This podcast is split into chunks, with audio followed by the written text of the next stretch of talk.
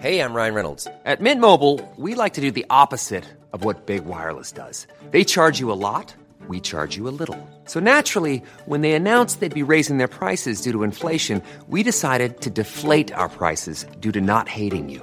That's right. We're cutting the price of Mint Unlimited from $30 a month to just $15 a month. Give it a try at mintmobile.com slash switch. $45 upfront for three months plus taxes and fees. Promo rate for new customers for limited time. Unlimited more than 40 gigabytes per month. Slows. Full terms at mintmobile.com. Como Deus foi ao mesmo tempo justo e misericordioso. Terceira e última parte. Comentário de Mari Persona. A minha salvação já estava determinada antes dos tempos dos séculos, ou seja, antes de existir tudo. Antes de existir matéria, antes de existir tempo, Deus já tinha resolvido essa questão. Ela só seria manifestada, obviamente, na cruz do Calvário, quando Cristo veio morrer para levar os meus pecados. Antes dos tempos do século. E versículo 10 fala justamente isso. E que é manifesta agora, isso que já tinha sido determinado lá atrás, é manifesta agora pela aparição de nosso Salvador Jesus Cristo. E aqui ele vai falar da obra completa de Cristo. Que obra é essa? Ele se fez homem e ele foi até a cruz, ele andou aqui como um homem, o único capaz de guardar toda a lei de Deus, o único capaz de, de justificar Deus em tudo, o único homem perfeito, porque era Deus e homem, mas numa semicarne semelhante à nossa, sem pecado.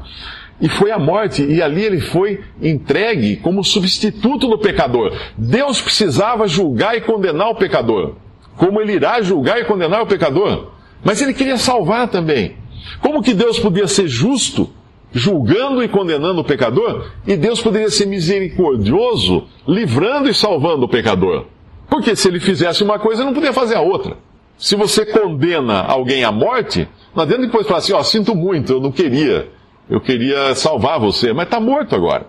Então ele, ele criou um negócio Fantástico, porque ele, ele pegou na pessoa do seu filho, o único que poderia substituir todos os pecadores, ele pegou, transformou essa pessoa num sacrifício, que seria a consumação de todos os sacrifícios de animais que eram feitos no Antigo Testamento como figura de um animal que viria, que é o Cordeiro de Deus, é uma pessoa, um ser humano, para morrer no lugar do pecador. No Antigo Testamento, quando um judeu pecava, ele levava um cordeiro, uma vaca, uma bezerra para o sacerdote, daí ele colocava as mãos sobre a cabeça do, do animal inocente, como se estivesse transferindo a sua culpa para aquele animal inocente, o animal morria. Mas era tudo em figura, era tudo uma encenação, porque aquele animal, aquele sangue derramado não tinha poder para limpar o pecado do pecador, porque ele apontava para um dia quando Deus iria enviar esse cordeiro para morrer efetivamente e tirar o pecado do pecador. Aqueles do Antigo Testamento que faziam isso na fé, crendo que Deus lá na frente iria resolver de fato a questão, foram salvos como que, como se diz hoje, a crédito. Receberam a salvação antes para o pagamento ser feito depois. Hoje, nós que cremos em Cristo e na sua morte, na sua salvação consumada na cruz, nós, quando cremos nisso, nós somos salvos à vista. Ou seja, pré-pago, com pré-pagamento, porque já foi pago por nós lá atrás. Então, tanto no passado, lá, em, lá no tempo de Israel, como nós no tempo de hoje, somos salvos pelo mesmo sacrifício que aconteceu há dois mil anos na cruz, quando Cristo morreu em nosso lugar. Então, é manifesta agora essa, essa salvação já uh, dada em Cristo antes dos tempos dos séculos, no versículo 10 é manifesta agora, pela aparição de nosso Salvador Jesus Cristo, o qual aboliu a morte, ou seja, anulou a morte, e trouxe à luz a vida e a incorrupção pelo Evangelho. Ele anulou a morte.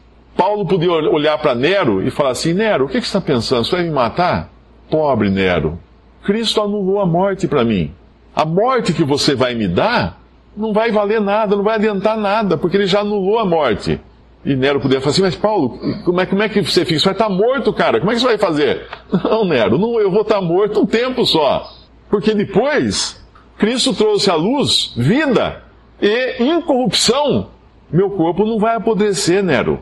Como não, Paulo? vou enterrar, mandar enterrar você. Seu corpo vai ser comido pelos vermes. É, esse aqui vai ser comido, mas depois ele vai sair novo, ressuscitado. Assim, assim como Cristo, lá no passado, na pessoa de, de, do, do, profeta Elias, trouxe vida para aquele corpo morto daquela, daquele menino, filho da viúva, e assim como Eliseu, lá no passado, restaurou a pele e o corpo de Naamão leproso, trazendo incorruptibilidade, transformando um corpo corruptível em incorruptível, limpo daquele, daquela corrupção, da lepra, assim é todo aquele que crê em Cristo hoje. É algo que ele já tem resolvido. Ah, mas não estou vendo isso, estou vendo cemitério cheio de gente. Sim, mas está resolvido já. É só uma questão de tempo para isso se manifestar, para isso vir à tona. Por quê? Porque um passou antes de nós pela morte. Quem foi? Cristo.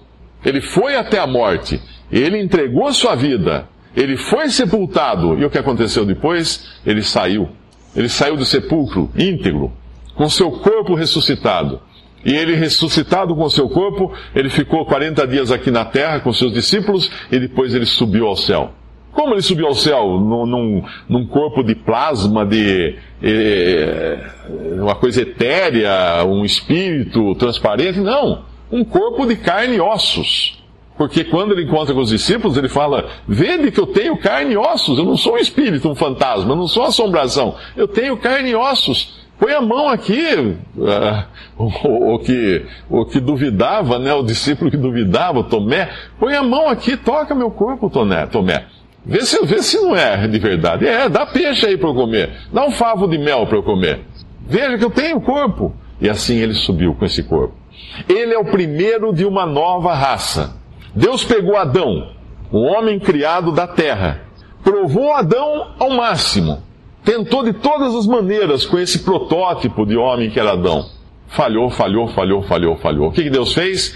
Pôs um fim a Adão na cruz está que o homem vai morrer, vai acabar de vez esse homem. Eu vou começar agora com outro homem. Na verdade é o mesmo homem, né? Mas é Cristo agora, a nova criação em Cristo Jesus. Ele é o primeiro, ele é o protótipo da nossa criação, primícias da nova criação, ele é chamado na Bíblia. E todos os que nascerem agora em Cristo serão como ele também é, como ele é agora nos céus, ressuscitado com o corpo, e assim Deus anulou em Cristo a morte, aboliu a morte e trouxe à luz a vida e a incorrupção. Através do que que ele trouxe isso? Ou seja, como isso chega até mim? Qual é a, a chave mágica que, que me faz herdeiro dessas coisas? Porque nós podemos nos considerar herdeiros, né? Quando nós cremos em Cristo, nós somos um, como um herdeiro. Você está aqui agora, chega ali uma pessoa fala assim, ó, vem cá, tem uma carta, chegou uma carta para você aqui. Você abre a carta e fala assim, nossa gente, olha, eu herdei uma fortuna de um tio lá na, na Alemanha, que eu nem sabia que existia. Ele deixou tudo para mim, milionário. Bom, nesse momento você está aqui, você vai ter que pegar o, o ônibus, porque você não tem carro, e até a sua casa de ônibus ainda balançando lá no busão. Você vai ter que pegar um ônibus talvez até São Paulo, pegar um avião até a Alemanha, emprestar dinheiro da família para comprar passagem de avião para ir até a Alemanha, para receber lá a fortuna que você é dono dela. Então alguém que chegasse para você aqui e falasse, escuta, você está na pior, né? Você está desempregado, você está aí sem carro, sem nada. Não, não estou na pior. Eu sou milionário. Mas eu estou vendo aí, você está em roupa rasgada. Ah, mas isso, isso aí eu vou trocar. Chegando lá na Alemanha, eu vou trocar. Assim que eu receber a, a herança, já é minha, já está lá no meu nome. Mas eu tenho que ir até lá para pegar. Tem que receber. Assim é aquele que crê em Cristo. E como nós recebemos, como nos apoderamos dessa herança? É o final do versículo 10. Como que nós recebemos essa vantagem de vida, de morte anulada? De vida agora? De incorrupção pelo Evangelho. E o que é o Evangelho? Paulo explica em 1 Coríntios capítulo 15, que nós podemos abrir lá para terminarmos. 1 Coríntios capítulo 15, no versículo 1, ele diz o que é o Evangelho. Um pouco antes, em Romanos, ele dizia que o Evangelho é o poder de Deus para a salvação de todo aquele que crê. É uma mensagem tão poderosa porque ela é um poder que vem de Deus, o Evangelho. É uma mensagem que carrega um poder, um poder de Deus. Ela é uh, energizada, vamos dizer assim, com o poder de Deus. Por isso que funciona o Evangelho. Mas o que é o Evangelho? Que, que Shazam é esse, né? Que palavra mágica é essa do Evangelho? Também vos notifico, irmãos, o Evangelho que já vos tenho anunciado, o qual também recebestes, no qual também permaneceis. Versículo 3. Porque primeiramente vos entreguei o que também recebi, que Cristo morreu por nossos pecados segundo as Escrituras, que foi sepultado e que ressuscitou ao terceiro dia segundo as Escrituras. Isso é Evangelho. Tudo resume-se na morte e ressurreição de Cristo. Tudo resume-se na anulação da morte, quando ele morreu e ressuscitou. Tudo se resume no juízo de Deus sendo definitivamente lançado sobre o homem na cruz e Deus então exercendo misericórdia para salvar todo aquele agora que crê em Jesus como seu Salvador. Alguém fala assim, mas só isso que eu preciso fazer? Só isso que você precisa fazer. Porque a parte difícil Cristo fez. Mas como é que eu, como é que eu vou ter certeza que se eu crer, se eu confessar a Deus que eu sou um pecador, necessitado de Cristo, necessitado de salvação, e eu creio em Cristo como meu Salvador, como é que eu vou ter certeza que daí tudo isso vai valer para mim? Creia e você vai ver. É, é, é uma coisa que vem de Deus. É aí que está a maravilha da coisa. Os que creem sabem disso, né? Todos os que creram em Cristo um dia sabem disso. Essa certeza vem depois quando você recebe a Cristo, quando você conversa com Deus e fala, Senhor, me salva, eu, quero ser salvo. Quando você realmente crê em Jesus. Aí vem, lá no versículo 22 de 1 Coríntios 15, ele dá um resumo do que aconteceu. Porque assim como todos morrem em Adão, assim também todos serão vivificados em Cristo. Ou seja, a morte é uma coisa que eu vou ter que passar. Faz parte da, da natureza, faz parte do, do, problema da queda, do pecado que invadiu esse mundo, deteriorou tudo, tudo que tem aqui. Então a morte. Agora, vivificado em Cristo. Não permanecerei na morte mais. Porque Cristo já passou pela morte e ressuscitou. E aí no versículo 42 do mesmo capítulo, assim também a ressurreição dos mortos. Semeia-se o corpo em corrupção, como Naamã o leproso quando entrou no Rio Jordão. Ressuscitará em incorrupção, como Naamã, o ex-leproso, quando saiu do Rio Jordão.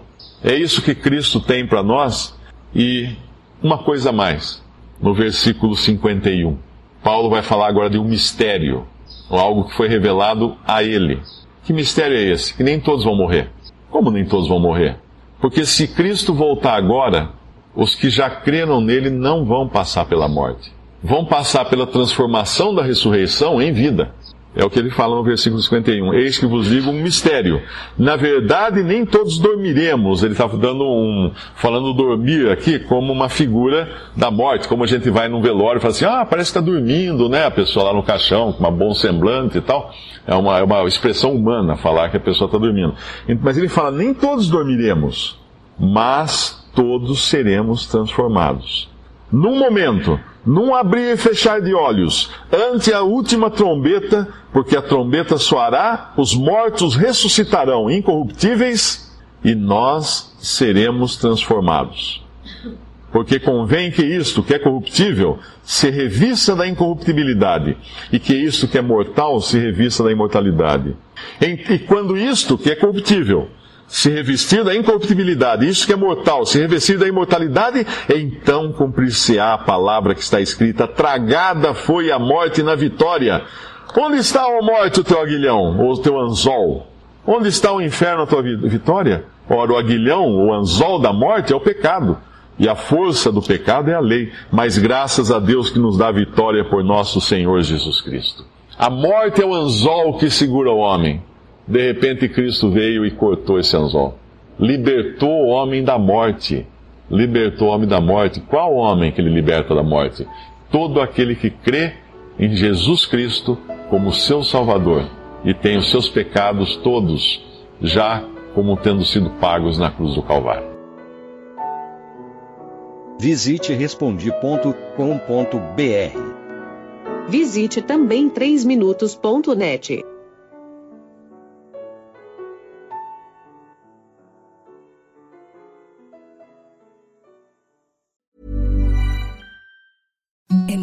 softest sheets you've ever felt. Now imagine them getting even softer over time. That's what you'll feel with Bowl and Branch's organic cotton sheets. In a recent customer survey, 96% replied that Bowl and Branch sheets get softer with every wash. Start getting your best night's sleep in these sheets that get softer and softer for years to come. Try their sheets with a 30-night guarantee. Plus, get 15% off your first order at bowlandbranch.com. Code BUTTERY. Exclusions apply. See site for details.